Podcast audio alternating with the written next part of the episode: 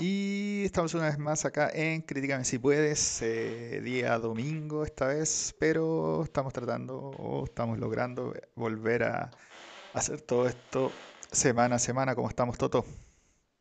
Todo bien por acá.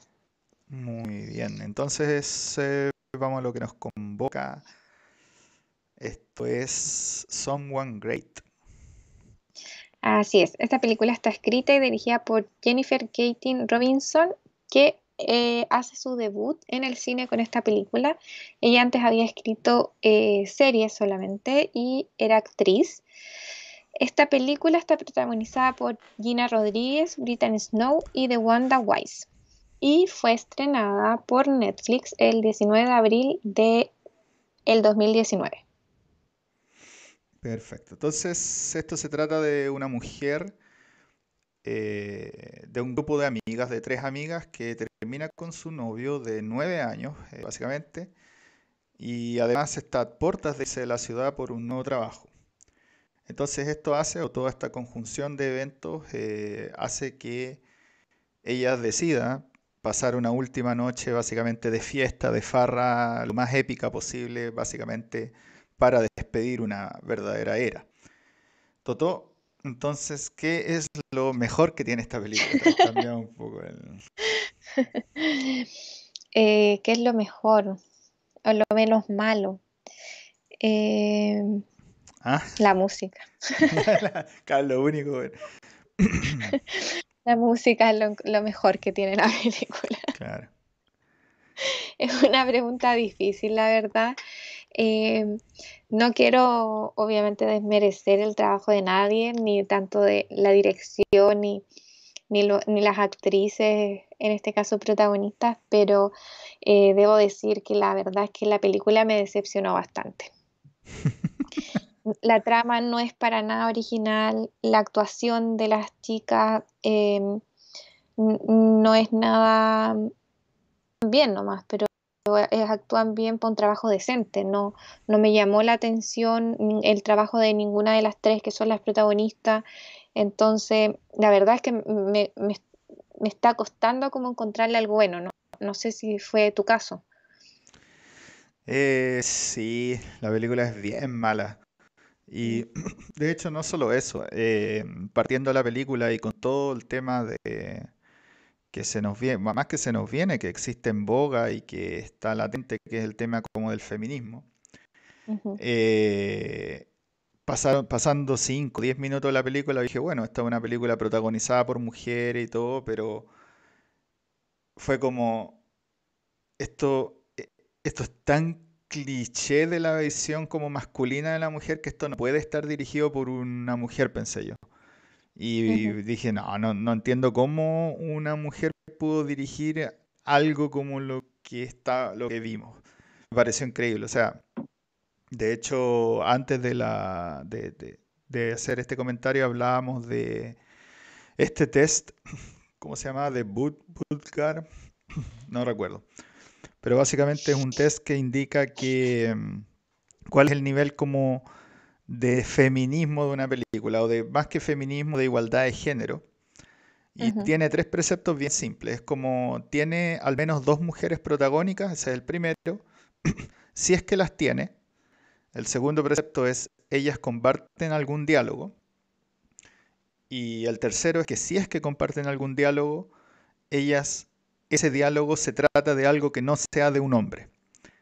Y bueno, estas son tres mujeres protagonistas, así que obviamente todo el diálogo es entre ellas, pasa a dos de los tres, pero es increíble cómo la película, yo diría el 99% de los diálogos es sobre hombres. Es como, pero ¿cómo? Así...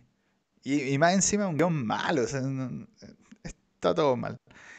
Eh, la trama, bueno, empecemos a desmenuzarla. La trama, eh, al margen como de la cosa feminista.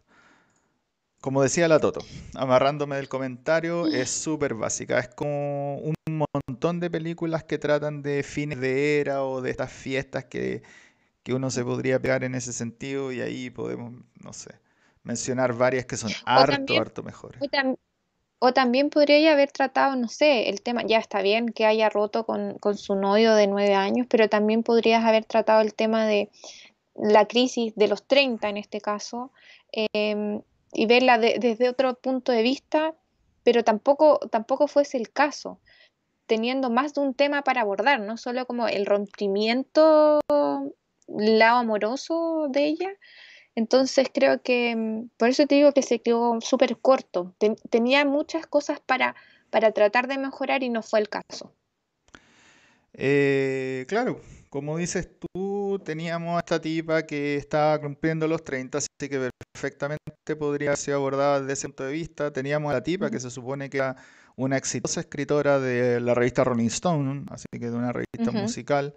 Eh, podría haber seguido más en esa onda, pero es todo sobre el novio que se... Ah, entonces y, luego tenemos otra cosa, la película trata de, como buena película, como de carrete, digamos, porque hay hartas películas de carrete que de nuevo, como decías tú, hacen mucho de lo mismo, y es que se va en esta onda de que a través de esa noche de fiesta, eh, los personajes de alguna manera eh, encuentran algo mejor de cómo partieron. Entonces, no sé, teníamos a la porque las amigas obviamente cumplen un rol, pero de nuevo se trata del enamoramiento. La otra tenía como un novio que en verdad no eran felices. Y la otra tenía esta cosa como de los problemas de básicamente intimidad con... Claro. Bueno, ella lesbiana, así que era con su novio. Entonces, nada, pero... Pero incluso ese crecimiento personal está tan básico y mal hecho que es como... No sé, nefasto. No sé qué te pareció ese tema como de los personajes y su desarrollo. Creo que no, como de protagonistas, claro, de protagonistas como que no hay mucho desarrollo de personaje, es como más como eso, como el tema eh, personal, como que de, madurez, ponte tú, de que están pasando a otra etapa de, de madurez pero más allá de eso no está muy abordado, no está desarrollado, no, no muestra más que eso. Entonces, creo que ahí también otra vez más fallaron.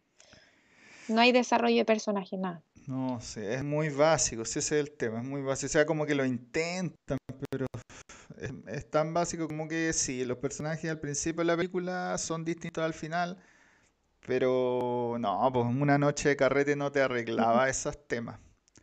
Eh, no, y no solo eso, muestran, como estos flashbacks eh, recordando un poco el pasado por lo mismo, porque tiene la niña nueve años de, esta chica nueve años de relación y, va mostrando eso, pero aún así que va mostrando cómo, cómo se conocieron, cómo fueron avanzando y todo eso durante su relación, y ni eso, ni eso me demuestra como un desarrollo de, de cómo han evolucionado los personajes. Sentí que fue todo el rato súper plano. Eh, sí, completamente de acuerdo. ¿Qué me dirías de la actuación?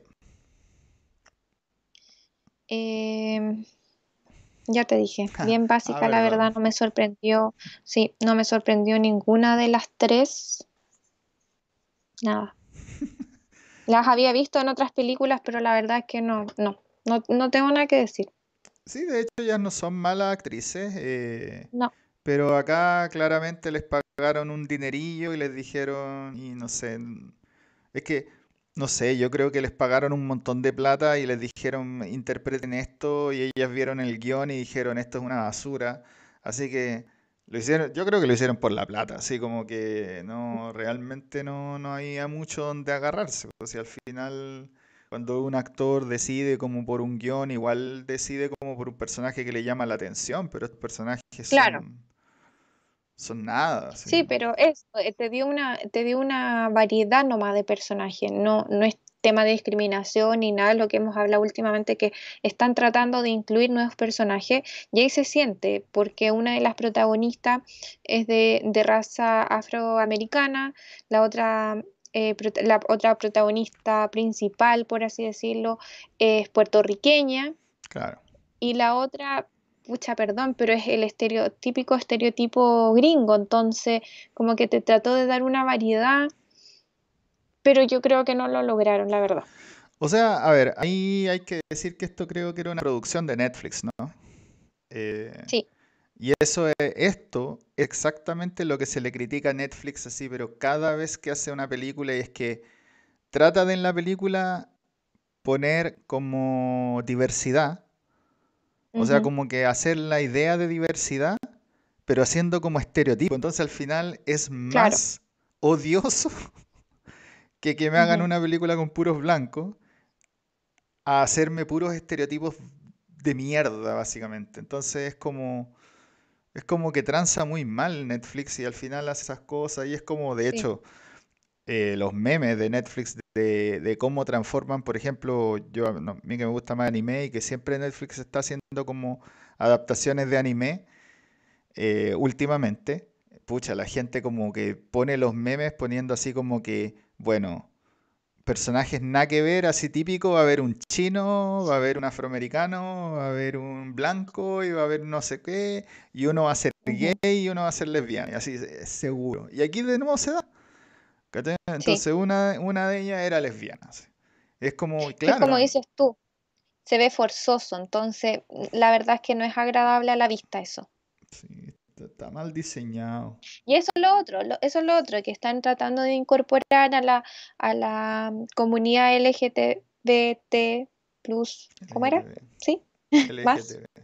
Eh, eh, y claro, la están tratando de incorporar y nadie está en contra de eso, pero lo mismo, se ve muy forzoso, entonces al final tú decís, está bien, la están incorporando, pero no la saben incorporar tampoco, porque no, lo han hecho en años y lo están haciendo mal porque lo siguen haciendo como tratan de hacerlo. Y, la verdad es que a mí eso tampoco me agradó. Imagínate, lo único que aparte de la música bueno que encontré en la película es que sale RuPaul en una escena y fue muy, eh, aquí los fanáticos de RuPaul en mi casa, obviamente me sorprendió, ¿cachai? Pero lo mismo, tú decís, ya bacán que, que, que, intenten incorporar a estos personajes y a esta comunidad, pero, pero lo siguen haciendo mal, ¿cachai? Entonces, creo que todo el trabajo que hacen detrás al final no vale nada.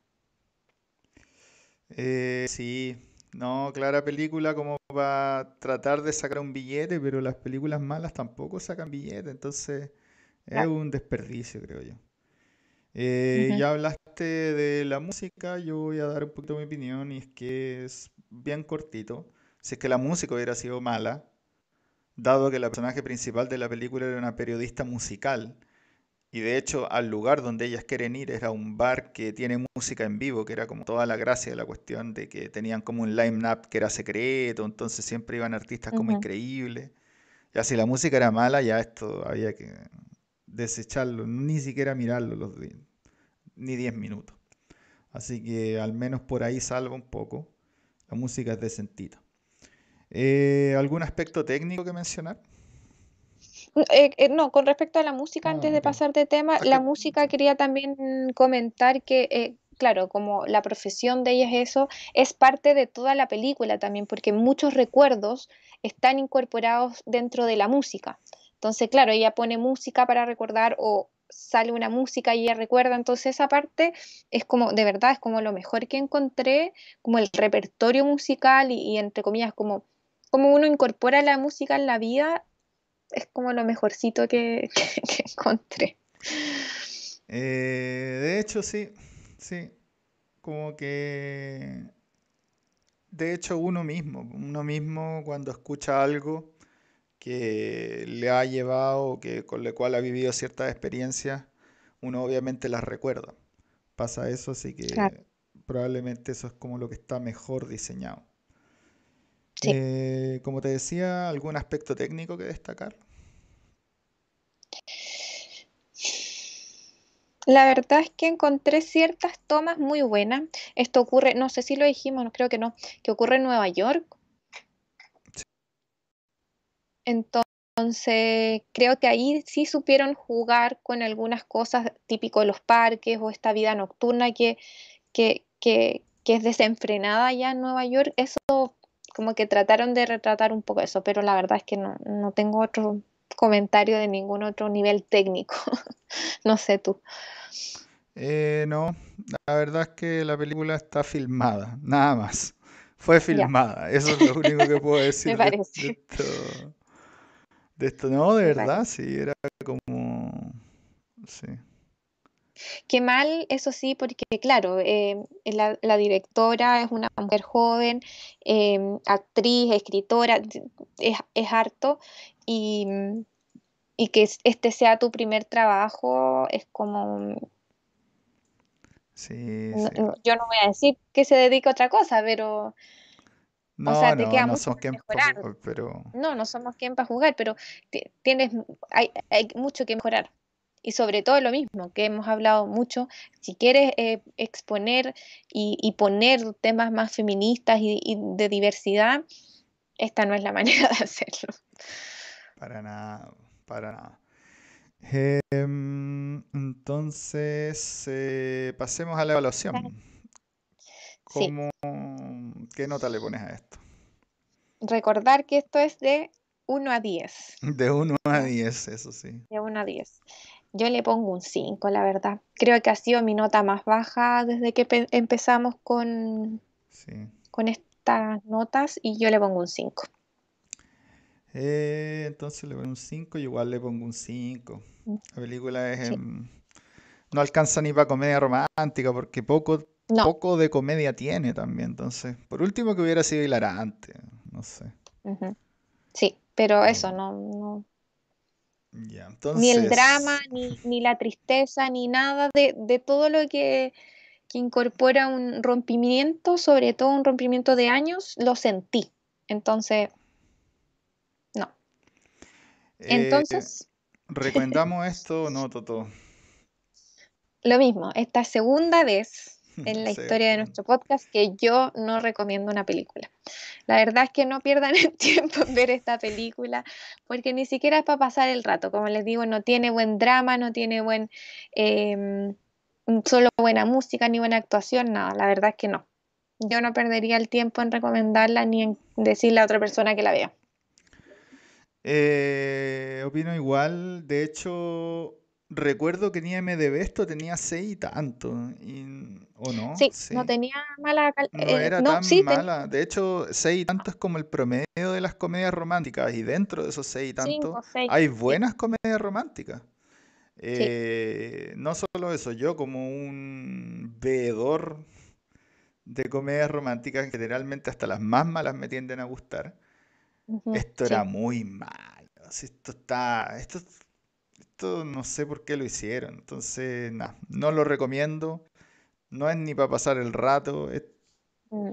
hagan para el lado cuando La, estén viendo Netflix y les aparezca ahí el cuadrito, sigan de largo. No, está muy mal, muy mal. No. la, la verdad es que quisimos variar un poco en términos de género, no nos resultó, la verdad. O sea, más que No, resultarnos o no, al final, no sé. Igual, cada cierto tiempo hay que ponerse con una comedia romántica, pero eso mismo te iba a decir, todavía no nos damos por vencidos, así que si tienen ahí comedias románticas que no hemos visto y que sí son buenas y que recomiendan, estamos abiertos, porque de verdad yo quiero encontrar esa comedia romántica que uno dice que antiguamente se hacían en realidad y tú decís, sí, sí es buena y tiene todo, todos los elementos para que sea buena, así sí, que, no sé. Tienden a ser claro. como tiernucha y bonita y cliché, pero no, esto nada. Entonces nos vamos ahora sí a mm, la próxima película, ya que vimos algo tan nefasto. Ahora nos vamos sí. al, al otro extremo. Vamos a analizar, vamos a revisar algo que lamentablemente probablemente no van a encontrar en Netflix. Sin embargo, esto es para que cuando se estrene en sus países o cuando puedan conseguirlo, tengan ahí alguna opinión de alguien más. Vamos a analizar Titane, la cual fue ganadora de los premios de Cannes, Cannes es. o como se diga. Eh, Sí, la esperamos harto tiempo, así que por fin la por tenemos. fin la... Bueno, acá se estrenó, sí, Así que se estrenó en el cine, así que... allá, no, bueno, en, en Canadá todavía no pasa nada y aquí yo creo que en Chile menos todavía, no sé la verdad. Sí. Así que la esperamos con ansias ver y poder comentarla. Eh, eso, esperamos sus comentarios, recomendaciones de próximas comedias románticas. Y con eso nos vemos la próxima semana en Críticame si Críticame si puedes. Ahí está. Muy bien. Ya, Toto. Hay que... Igual no